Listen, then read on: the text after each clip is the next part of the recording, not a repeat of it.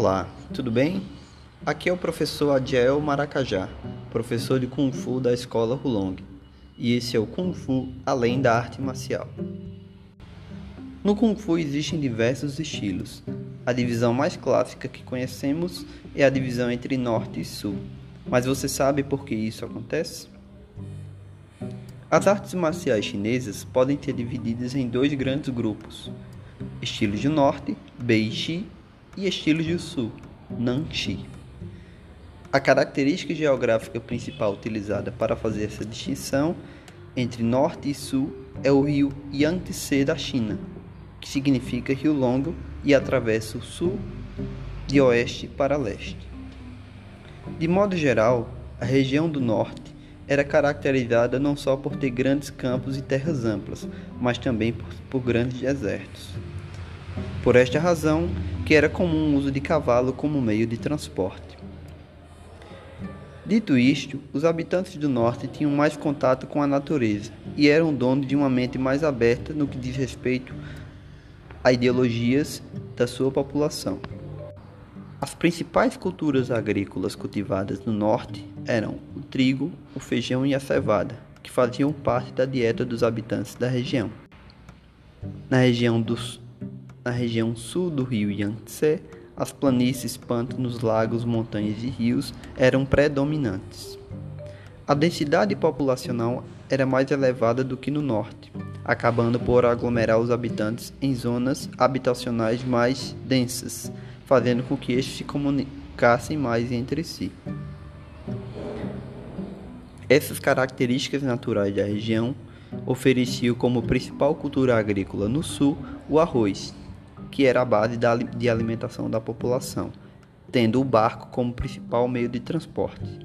Por este motivo, costuma-se dizer: ao sul, barcos, ao norte, cavalos. Acredita-se que uma das principais razões entre a distinção do, dos estilos do norte e do sul estava na alimentação, pois os chineses da região norte eram mais altos do que a região sul, por ter uma diversidade melhorada em sua alimentação. Neste contexto, que após milhares de anos de desenvolvimento de arte marcial, a população do norte optou por um estilo de luta de longa distância, dando mais ênfase a técnicas de perna do que de punhos, enquanto a população do sul optou por uma arte marcial de curta distância, que era desenvolvida nos barcos, dando primazia a técnicas de punho de agarrar e controlar, a exemplo do Chin Na criando uma raiz mais forte e limitando os pontapés e chutes mais altos. É comum ouvir entre os praticantes de artes marciais chinesas punhos do sul e pernas do norte.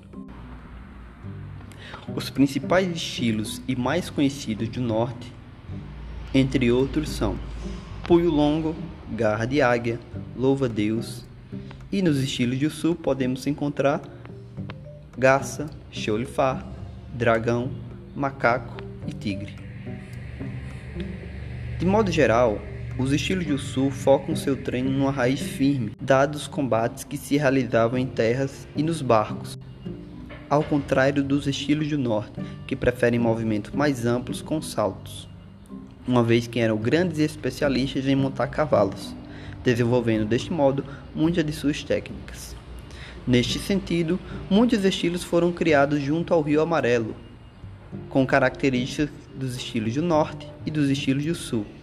O exemplo mais conhecido é o estilo Shaolin do norte, criado no templo budista de Shaolin, localizado na província de Henan, ao sul do Rio Amarelo, que treinou tanto os estilos do sul quanto os estilos do norte.